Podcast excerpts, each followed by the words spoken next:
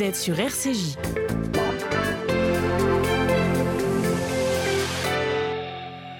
Objectif Santé, Karen Tayeb. Bonjour à toutes et à tous, j'espère que vous allez bien, que vous êtes en pleine forme. Aujourd'hui, bah, on, va parler d'un sujet très important, on va parler du microbiote. Bien sûr, on en a déjà parlé dans Objectif Santé, mais j'ai la chance de recevoir aujourd'hui le docteur William Bérébi. Alors, euh, pour vous présenter, vous êtes d'abord gastro-entérologue, vous êtes hépatologue et vous avez créé une chaîne sur YouTube, un podcast qui s'appelle Merci Docteur. Et j'imagine qu'on doit vous dire souvent merci parce que vous donnez de bons conseils. Euh, vous avez également écrit un livre qui s'appelle Diagnostic et thérapeutique. Et évidemment, on a envie de commencer euh, par cette conversation à propos du microbiote pour vous poser cette question. Le Covid et le microbiote, bah justement, est-ce que ça nous, aide, ça nous aide un peu à lutter contre cette pandémie, le, le fameux microbiote qu'on va Ah. définir, bien entendu? Alors le microbiote, on le définit si vous voulez tout de suite, c'est 2 kilos de bactéries qui sont dans notre tube digestif, en particulier dans le côlon, 100 000 milliards de bactéries, et donc qui régulent un petit peu tout ce qui se passe dans l'organisme, et notamment l'immunité.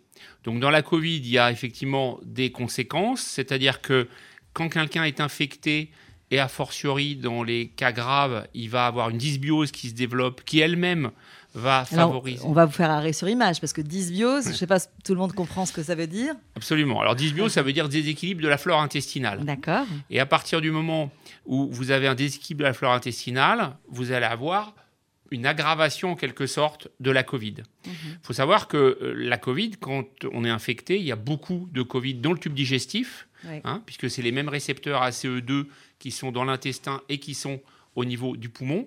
Et donc, il y a un lien très fort entre le microbiote, donc la flore intestinale, pour le dire plus simplement, et euh, la Covid.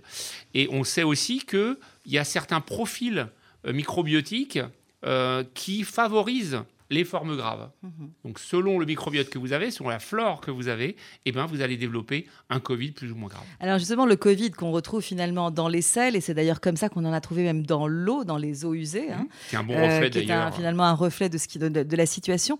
On se demande, mais finalement, euh, ces bactéries qui sont là pour nous défendre, hein, c'est ça le microbiote. Mmh, Tout à hein. Mais comment ça se fait que finalement, au niveau intestinal, ben, on retrouve quand même du Covid? Elles font pas leur boulot? Si, mais le Covid, euh, il y en a des milliards de- d'unités, donc ils se répliquent très très vite.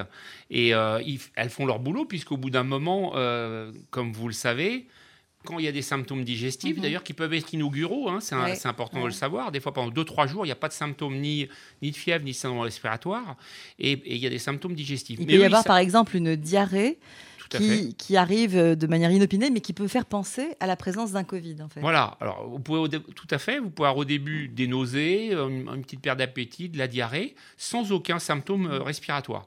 Et donc effectivement, il faut y penser. Aujourd'hui, il faut y penser puisque euh, voilà, on est. Ça dans fait, une- ça on fait est partie finalement de cette longue liste de, de- des symptômes qui sont liés au Covid, qui au départ euh, ne, voilà, ne faisaient pas forcément penser à une maladie euh, de, de cette nature, mais effectivement, on peut en citer d'autres, à part la question respiratoire, c'est-à-dire l'essoufflement ou la toux. La gueusie, l'anosmie. Évidemment, qui- le qui fait de ne pas pouvoir sentir Voilà. les odeurs d'un Voilà, coup. donc je traduis. voilà.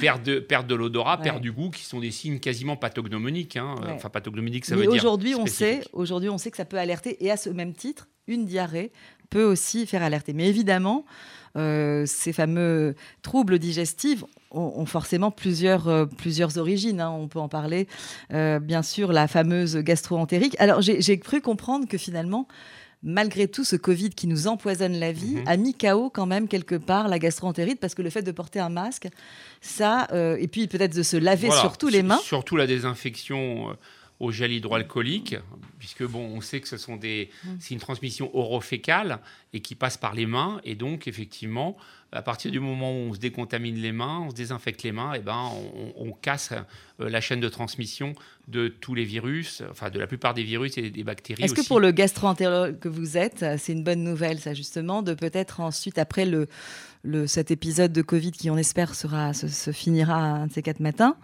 est-ce que euh, euh, on pourra se dire, on garde finalement cette Ah bah oui. désinfection des mains parce qu'on sait que ça empêche aussi un certain nombre Voilà, de maladies? Tout, tout à fait. Je pense que euh, si on est intelligent, il faudrait en sortir quelque chose. de positif. Voilà, de positif, Mhm. que ça nous apporte quelque chose en termes de santé publique et donc en- de santé personnelle.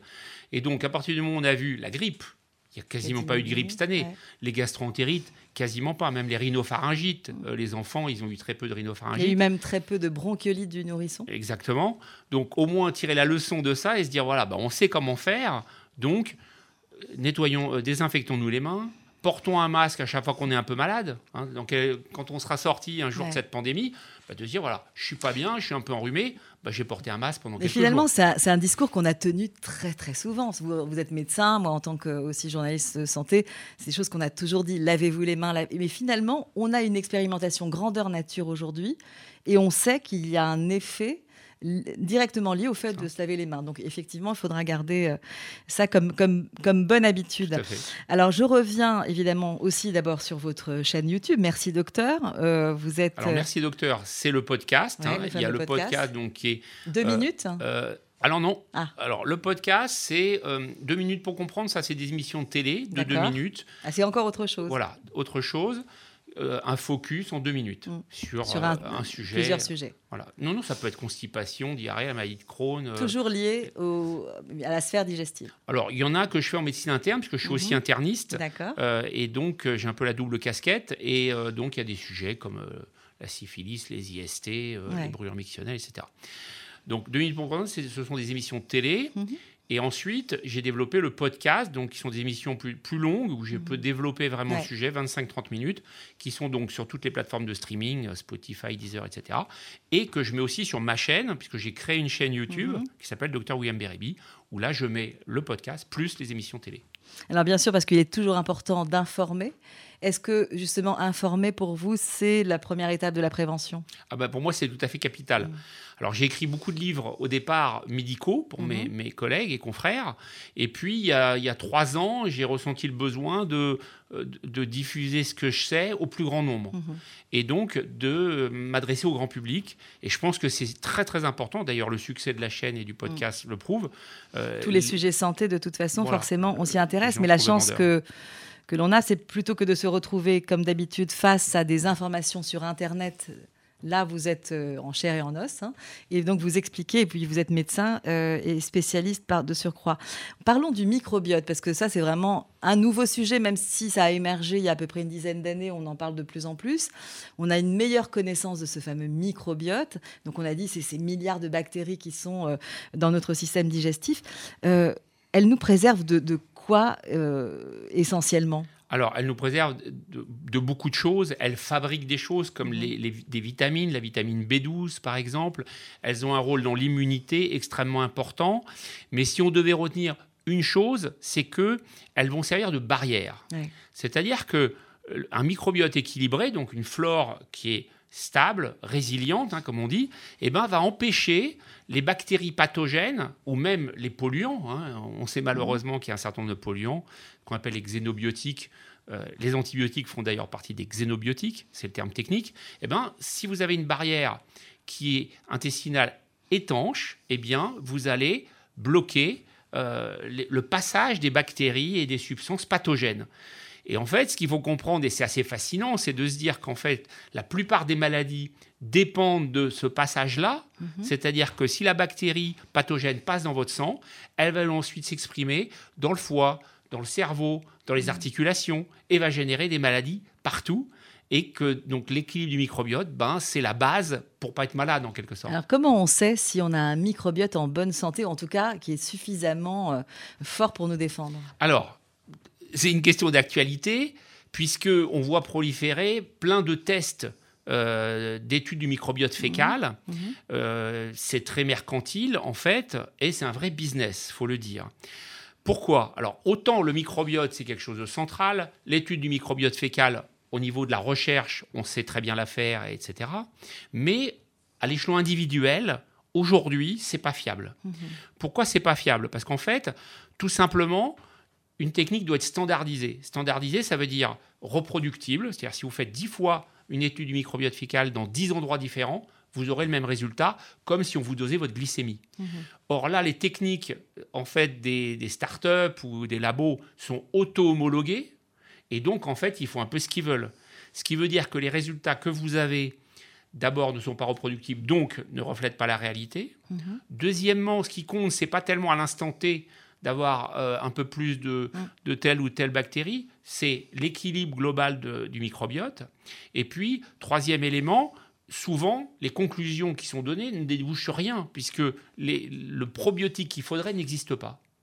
Donc, en fait, en théorie, c'est joli, c'est intéressant, ça, ça plaît, mais en fait, en pratique, on ne l'utilise pas. Je ne prescris jamais une étude du microbiote fécal. À l'instant où je vous parle, ça ne sert strictement à rien.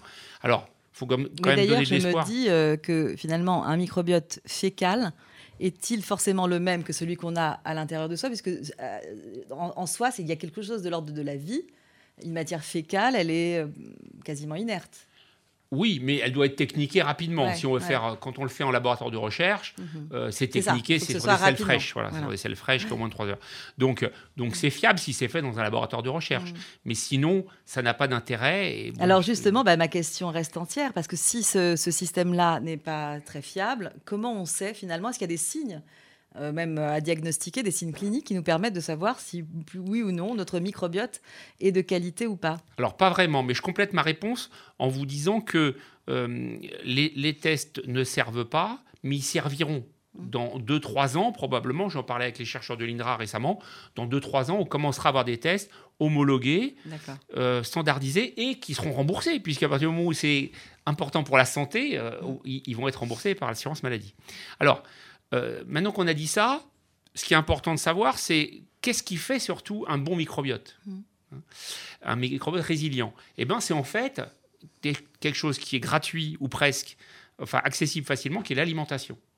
Puisqu'en fait, nos bactéries, euh, nos bactéries Elles se nourrissent. en fait. voilà, elles se Elles ont nourrissent. besoin de nourriture. Voilà, c'est un organe. hein. Moi, je l'appelle le patron du corps Ouais. humain dans mon podcast parce que c'est comme ça que je le considère.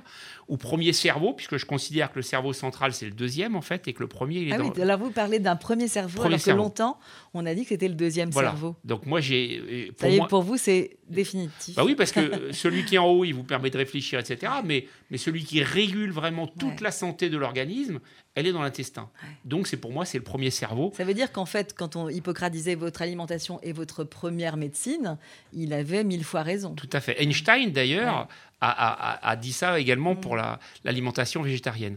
Alors, euh, je ne suis pas végétarien pour autant, mais euh, il faut bien En dire tout cas, les choses. oui, c'est vrai que on, on le sait aujourd'hui que le microbiote, il a besoin de se nourrir, comme vous venez de le dire, mais pas par n'importe quoi. Il a besoin Voilà. de fibres euh, Voilà. alimentaires. Donc en fait, le, le microbiote, il se nourrit de prébiotiques. Les prébiotiques, c'est quoi? Ce sont les fibres alimentaires, donc que vous allez trouver naturellement dans les légumes, dans les fruits dans les céréales. Alors d'ailleurs, souvent les patients disent mais les céréales, euh, est-ce que je les tolère et tout? Bon, quand on les tolère, c'est une très- un très bon apport de Qu'est-ce qu'on fibres. entend par céréales? Ah bah, le blé, euh, le camut, l'épeautre, euh, Mhm. le seigle, etc. Y compris transformés de- sous forme de pain. Alors, vaut mieux prendre le pain euh, complet. hein. Mhm. Le pain complet, c'est mieux que le pain blanc pour plein de raisons, et, et pour, notamment pour le microbiote. Donc, lui apporter des fibres, ça c'est capital. Donc, Mhm. la base pour avoir un bon microbiote, c'est de bien manger, de bien s'alimenter. Bien s'alimenter, ça veut dire consommer 30 grammes de fibres par jour. Ce qui correspond à quoi euh, Ah, ça, bah, dans, ça dans fait, son assiette ça fait 5 fruits et légumes par jour, c'est le Ouais, fameux, le donc ça, ça correspond à une réalité.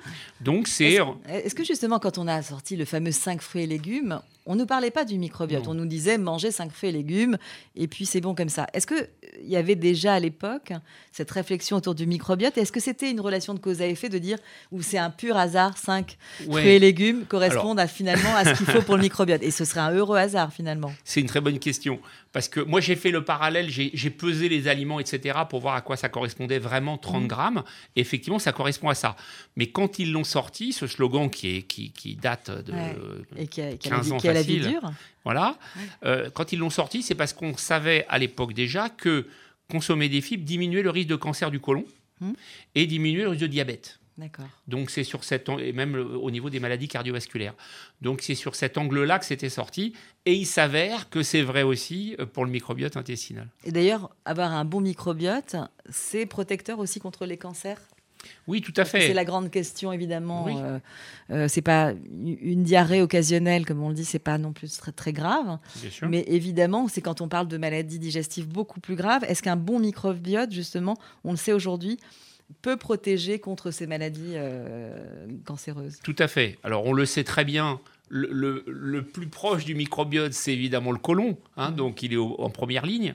Et on sait très bien qu'une dysbiose, donc un Mhm. déséquilibre de la flore, c'est un facteur de risque de cancer de- du côlon. Mhm. Alors, on, on va même beaucoup plus loin. C'est-à-dire qu'aujourd'hui, on peut faire, entre guillemets, une cartographie et on sait parfaitement si une personne, donc si on fait dans un labo de recherche un microbiote donné, un profil microbiotique, s'il a un risque ou pas de cancer du côlon, Mhm. en prédictif.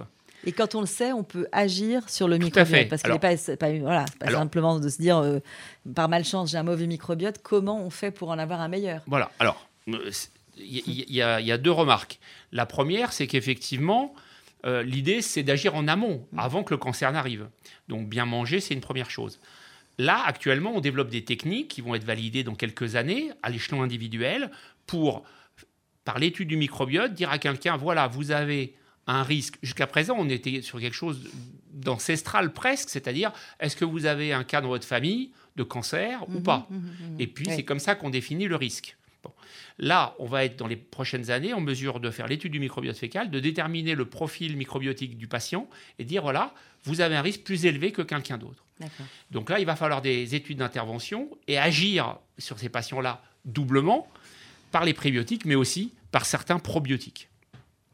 Alors donc ces probiotiques, justement, qu'on- on, on entend probiotiques, les gens connaissent les antibiotiques, là ce sont des probiotiques. On comprend bien qu'ils agissent de manière inversée, donc euh, qui, sont, qui, sont pro- qui vont propulser en fait une fabrication de Pour nouvelles, vie. euh, voilà, pour la vie.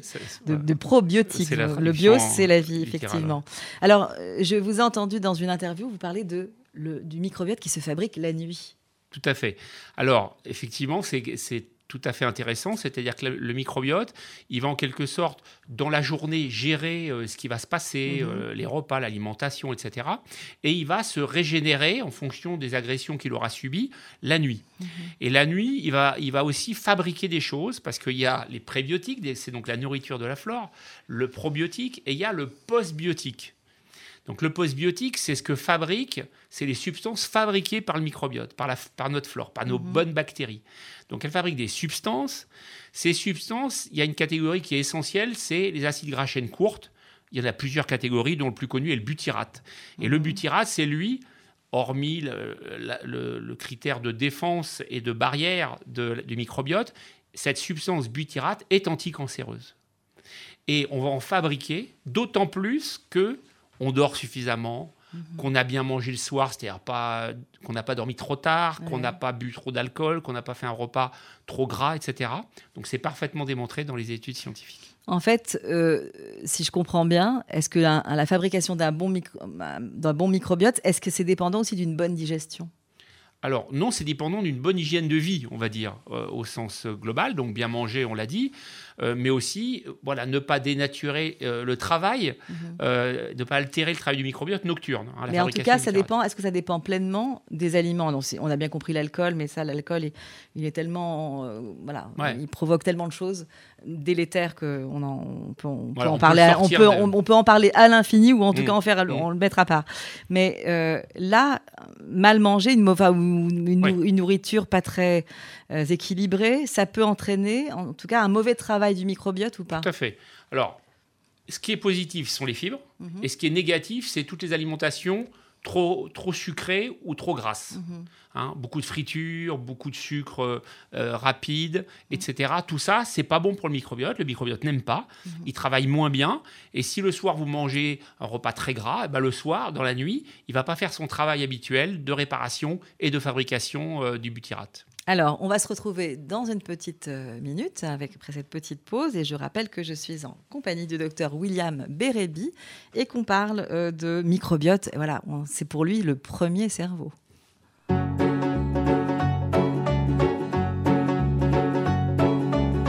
Quitte à tout prendre, prenez mes gosses et la télé. Ma brosse à dents, mon revolver, la voiture, ça c'est déjà fait. Avec les interdits bancaires, prenez ma femme, le canapé, le micro-ondes, le frigidaire, et même jusqu'à ma vie privée. De toute façon, à découvert, je peux bien vendre mon âme au diable. Avec lui on peut s'arranger. Puisqu'ici tout est négociable, mais vous n'aurez de penser.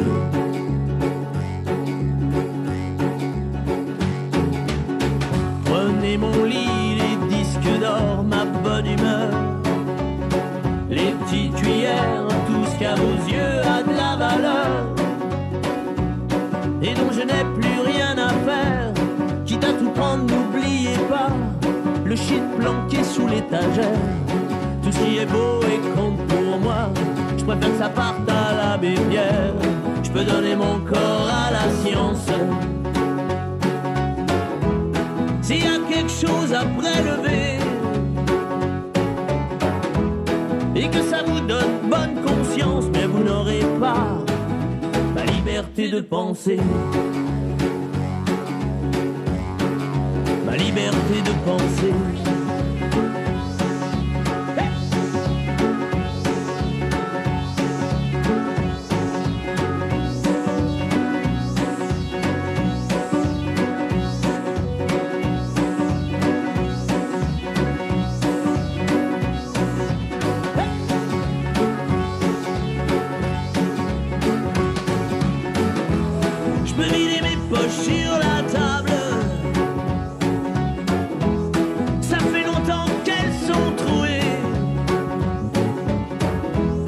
Baisser mon froc, j'en suis capable, mais vous n'aurez pas ma liberté de penser.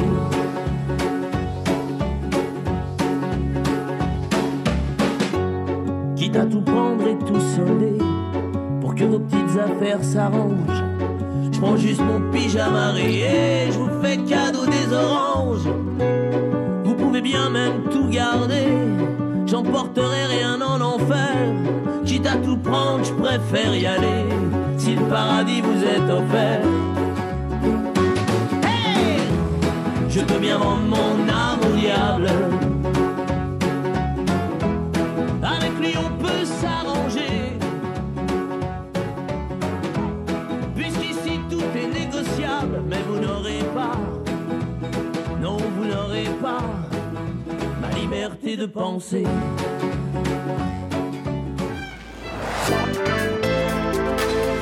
Vous êtes sur RCJ. Et on parle de microbiote aujourd'hui avec mon invité le docteur William Bérébi dans Objectif Santé. Et je rappelle qu'il a lui-même euh, des podcasts et des, des chaînes YouTube. Alors c'est Merci Docteur et euh, Docteur. William Bérébi, c'est la chaîne YouTube. Voilà, et donc on peut l'écouter. Euh, parce qu'effectivement, informer, c'est prévenir, et euh, c'est très très important. On parle aujourd'hui de ce microbiote, vous disiez que c'est le premier cerveau, parce que finalement, c'est quand on a une bonne santé euh, au niveau du biotique, euh, on, est, on, est, on, on peut être épargné de, de nombreuses maladies parce que notre corps se défend. Et en fait, il, il joue ce rôle de barrière contre tellement d'agresseurs euh, dans, dans, dans la vie de tous les jours. hein. On ça peut tomber malade très facilement se- euh, en rencontrant telle ou telle bactérie qui serait, elle, pathogène. Mhm. Là, on a des bactéries qui sont là en barrière, qui sont là pour nous défendre. Et on pourrait parler finalement de quand ça vient, cette, cette barrière? Ça vient d'un patrimoine génétique, c'est quand? Alors en fait, on le sait très bien aujourd'hui, c'est qu'on le nouveau-né va récupérer en fait le microbiote intestinal, donc la flore de sa maman. Donc pour une naissance par voie basse. Donc pas en césarienne. Alors en césarienne non, puisque bah, évidemment on passe pas par la filière vaginale du malheureusement. coup, j'ouvre la parenthèse. Oui. Comment fait ce petit bébé qui naît par césarienne pour récupérer Alors- une flore Voilà. intestinale euh, solide? Alors il va, il va se débrouiller autrement. Ouais. C'est-à-dire, il va la constituer à partir des contacts extérieurs. Donc, ça va être la peau de la maman. Mhm. Donc, ça va être un, plutôt un microbiote cutané, on l'appelle. Mhm.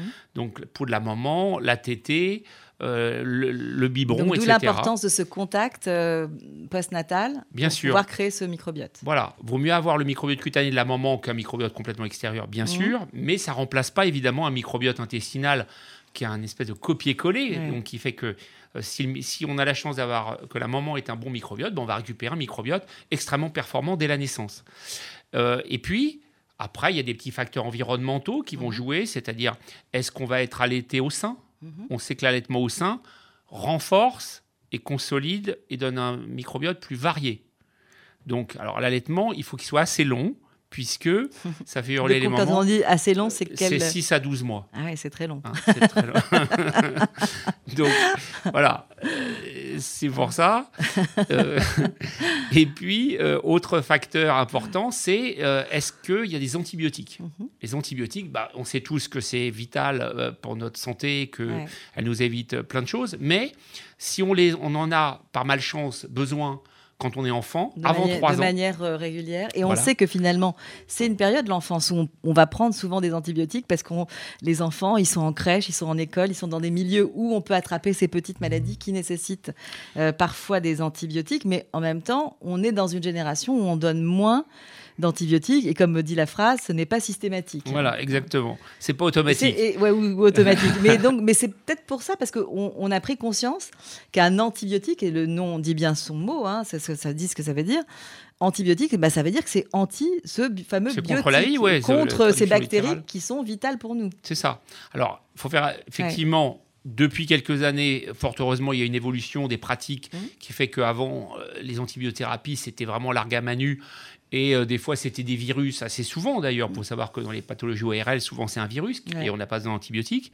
Et on sait maintenant que, eh bien, effectivement, un enfant qui va recevoir beaucoup d'antibiotiques, alors je on va se placer dans le contexte positif, c'est-à-dire à bon escient, hein, bah, justifié. Parce que Eh ben, ça, ça, ça a voilà. sauvé des vies, hein, le- l'antibiothérapie, évidemment. des millions de vies, donc on- des fois, on ne peut pas s'en passer. Mhm. Mais euh, bah, ce bébé-là, euh, ce nourrisson, il va avoir un moins bon microbiote et il va être plus à même de développer des pathologies adultes, Mhm. euh, par exemple de l'asthme, par exemple une obésité. Alors justement, quand on parle de ces, euh, ces antibiotiques qu'on a pris, euh, comment se défend ce, ce microbiote? Quelle est son, sa façon de faire, à part bien entendu, on l'a bien compris, de manger des fibres Et donc finalement, c'est un apport alimentaire, c'est un Mhm. apport extérieur. Mais est-ce que le corps lui-même se bat pour euh, préserver ce, ce- ce microbiote qu'il a? Bien sûr. Le microbiote, il va, euh, selon, et là on rejoint ce que je viens de vous indiquer, c'est-à-dire selon son niveau de, de résilience, Mhm. eh ben, il va être capable de se réparer. Donc, prenons l'exemple de l'antibiotique. On prend un antibiotique, on en a besoin, très bien. Ouais. Mais il va avoir une influence, bien évidemment, puisqu'il va dégrader, il va, il va tuer un certain nombre de bactéries aussi dans l'intestin. Eh ben, l'intestin, s'il est résilient, donc il- euh, le microbiote va se rééquilibrer et va refabriquer les bonnes bactéries et remettre tout ça à niveau en quelques semaines. Ouais. Il va être capable de rétablir. Et en même temps, on a des remèdes de grand-mère qui disaient toujours euh, si tu prends un antibiotique, prends de l'ultralevure. Tout à fait. Et c'était évidemment quelque chose de l'ordre du bon sens. Mhm. On, on pourrait justement accompagner ces antibiothérapies par des, des choses qui renforcent aussi le microbiote en même temps. Bien sûr. Alors, c'est c'est une excellente question puisque l'ultralevure, moi je le préconise tout le temps. hein. Toute antibiothérapie, il Mhm. faut le dire clairement, doit être associée à de l'ultralevure. C'est pas c'est pas systématique là pour le coup. hein. Eh ben, On- ça on de- le- ça on de- le- je On sais, le voit rarement dans les ordonnances. Donc euh, voilà, si, les médecins nous écoutent, ce serait bien de le mettre Ce serait sur l'ordonnance. Exactement. Je peux dire, moi, dans ma pratique, que euh, sur 10 prescriptions d'antibiotiques, je vois de l'ultralevure une fois. Ouais. Oui, oui, non mais je. Donc, euh, ça peut être. Ça peut être les dentistes, parce que vous savez que je suis également dentiste Oui. et que mon époux l'est aussi. Et Mais c'est vrai qu'on ne le fait pas systématiquement. Et donc, j'invite euh, mes confrères et consoeurs à, à- à le faire. C'est vraiment intéressant. Exactement. Et donc, Saccharomyces boulardii, hein, puisque c'est son nom scientifique, Hmm. est un probiotique. Hein, Ouais. puisque les probiotiques, c'est pas seulement des bactéries, ça peut être aussi des- un champignon. Et en l'occurrence, c'est Saccharomyces boulardii. Et l'ultralevure, donc, c'est celui qui a été le plus étudié. Ouais. Il est, il est- c'est le plus ancien, le plus étudié. On a énormément de publications qui montrent que si on le prend avec l'antibiothérapie, un, on, on a un risque d'avoir une diarrhée post-antibiotique très faible, et deux, on risque pas de développer une complication euh, de l'antibiothérapie qui est l'infection à Clostridium difficile, qui est une bactérie qui va se développer après prise antibiotique. Alors, justement, parlons des bactéries qui sont les plus redoutables. Est-ce qu'il y en a certaines euh, voilà, qui, qui- qui font, qui, font, euh, qui donnent énormément de travail à notre microbiote? Oui, bah, Euh, celle-là. Celle-là notamment. Celle-là notamment, un- on peut en parler puisque Clostridium difficile, c'est vraiment la bactérie qui va Elle se vient d'où? On l'attrape comment? Alors, on l'attrape par, euh, pareil, orofécal et euh. Mhm. Alors, elle est euh, très fréquente dans toutes les unités de soins intensifs. Donc, elle résiste très fort sur les surfaces. Et donc, c'est pour ça que en réanimation, dans les hôpitaux, eh bien, c'est un- une source de Et de contamination. maladies nosocomiales? Oui, ça fait partie des infections nosocomiales, puisqu'il y en a beaucoup et elles résistent. il Et elle faut- résiste donc à- aux produits euh, donc bactéricides. comment on peut- Bactéricides, bah, bactéricides. Euh, pour quelles raisons? Bah parce qu'elles elles forment des spores Mm. et ces spores sont euh, encapsulés en quelque sorte et donc résistent au- à la désinfection traditionnelle. Et quand on a euh, plusieurs cas dans une unité, il y a des protocoles de décontamination extrêmement euh, poussés et sévères pour arriver à éradiquer le clostridium de, de l'unité. Alors il y en a d'autres peut-être qu'on n'attrape pas forcément en milieu hospitalier, mais que, qui, qui seraient de nature à, à être euh, très difficiles pour le microbiote. Alors, juste un mot sur Ouais. le clostridium. Il est tellement, est- cette bactérie est tellement coriace Ouais, ouais. que des fois, on n'arrive pas à s'en débarrasser Mm. en retraitant les patients. Donc, quand il y a une infection avec le clostridium, on va traiter avec d'autres antibiotiques. Et des fois, ça ne marche pas. Et on peut aboutir en troisième ligne à faire une transplantation de microbiote fécal. C'est d'ailleurs Ah la seule indication validée Ouais, aujourd'hui. ouais. Donc ça peut aller très loin. Parce qu'on a bien compris que sans ce microbiote, pas de défense immunitaire. Et sans défense immunitaire, on est, on est quand même très mal. hein. Démunis. Euh, et donc, euh, euh, on a bien parlé de, de- de tous ces, ces traitements donc pendant une cure antibiotique. On a dit qu'il fallait absolument se nourrir euh, de, de fibres. Euh, comment faire pour euh, les enfants qui, ne- qui détestent les légumes et les fruits Comment on fait pour leur fournir De quelle manière différente on peut av- avoir un apport substantiel de, de- de fibres? Alors, il y, a- il y a des aliments aujourd'hui, euh, même des pots bébés supplémentés en légumes. Mhm. Hein, donc, faut orienter euh, la nourriture du bébé, du nourrisson, vers quelque chose qui contient quand même un, nombre, quantité, une quantité suffisante pardon, de fibres, type légumes, type fruits. Ces Donc, on fruits, arrive ces, cette- ces- et ces puis fibres, diversifier l'alimentation le plus vite possible. Et ces fibres et ces fruits, euh, lorsqu'elles sont un peu euh, dénaturées par la Mm. cuisson, par parce que là les petits pots, hein, on, on les a cuits, on les a mixés, on a voilà, il n'en reste plus grand chose. justement, qu'est-ce dans l'alimentation pour qu'elle soit très riche en fibres, de, de quelle façon faut la consommer? Alors, pour un enfant, vous voulez dire? Pour un enfant et un adulte Alors, finalement. Un adulte, Bon, un adulte, peut- c'est vrai qu'il sait ce qu'il fait, mais Voilà. Chez un adulte, Ouais. cuit ou cru, ça va. Par contre, si c'est effectivement en soupe où il n'y a plus de fibres, on perd les. D'abord, on perd les, les minéraux, on Mhm. perd les vitamines et on perd une partie de l'action microbiotique. Donc, mais prenons l'exemple du bébé, on peut très bien prendre une banane, ouais. écraser une banane tout simplement, le fait maison, hein, le produit Ouais, natif, ouais, c'est toujours mieux que le produit euh, euh, industriel. Euh, carottes cuites, écrasées avec un peu de beurre. Mhm. Voilà. L'idée, c'est d'être le plus proche possible du légume ou du fruit Qui a pas subi natif, voilà, trop de transformation Ouais. et de l'utiliser. Alors, c'est peut-être pas faisable tout le temps, Mhm. mais si une fois par jour on peut donner deux carottes et une banane à un on aura un apport substantiel, euh, Voilà. en tout cas un, un minimum, et donner le goût aux le enfants minimum aussi, syndical. et, donner le goût aux enfants de sortir du hamburger, des Ouais. pâtes et des frites, et lui donner le goût des légumes très tôt dans la vie. Ça aussi, je crois que ça fait partie de l'éducation. Et maintenant qu'on sait que le microbiote, c'est capital dans notre santé, Ouais. il faut que très tôt, on donne le goût aux enfants de ça. Alors j'espère qu'on a, a bien fait comprendre à nos auditeurs et auditrices ce que c'est que ce microbiote et son importance. Peut-être que pour terminer, euh, justement dans, le, dans cette situation euh, compliquée aujourd'hui, avec le, ce Covid et puis toutes ces, ces maladies, euh, ce Covid long, vous pensez que justement il faudra faire d'encore plus attention à ce microbiote C'est c'est un conseil qu'on peut donner à, à ceux qui nous écoutent? Bien, bien sûr, Ouais. on est dans une pandémie bon, qui va durer un certain temps, probablement. On, on pourra en affronter d'autres dans le futur aussi. Et globalement, euh, ça nous défend contre toutes les infections, quelles qu'elles soient. hein. À partir du moment où on a un bon microbiote, on va se défendre. On va se défendre contre des intrusions, on va se défendre contre les métaux lourds, contre des bactéries pathogènes, et y compris contre la Covid. Mais euh, ça peut être, c'est vrai et c'est extrapolable à l'échelon global de toute la santé. Est-ce que c'est pas une façon euh, de mettre sur un piédestal les légumes et les fruits qu'on a un peu considéré comme euh, le parent pauvre de l'alimentation pendant très longtemps. On disait la viande, le poisson. D'ailleurs, c'est très cher hein, quand on va chez un poissonnier ou un, un boucher. Évidemment, c'est beaucoup plus cher que de s'acheter des légumes. Ma- même si maintenant, euh, chez les primeurs, on peut trouver toutes sortes de prix qui peuvent aller très très très loin. Mais est-ce que justement, c'est pas une façon de redorer euh, le blason des, des légumes et des fruits? Ah ben complètement. Et puis au-delà de l'effet prébiotique, ça nous apporte euh, des vitamines, la vitamine C, de la vitamine D pour certains aliments, ça nous apporte des minéraux, etc. Donc en fait, souvent les patients me disent, est-ce que c'est bien de prendre des compléments alimentaires? Et je leur dis, bah non, en fait, ça sert strictement à rien, à Mhm. part vous faire dépenser des sous.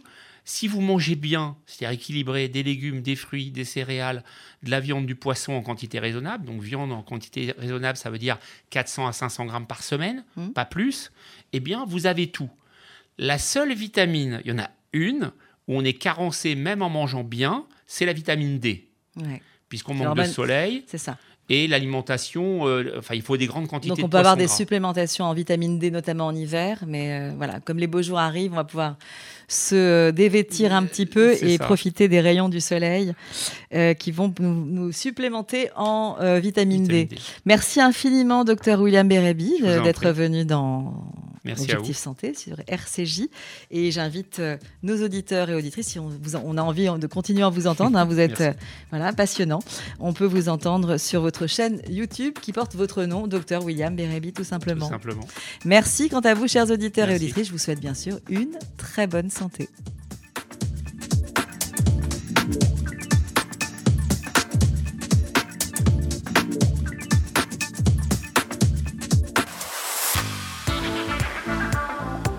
RCJ 94.8 et radio rcj.info.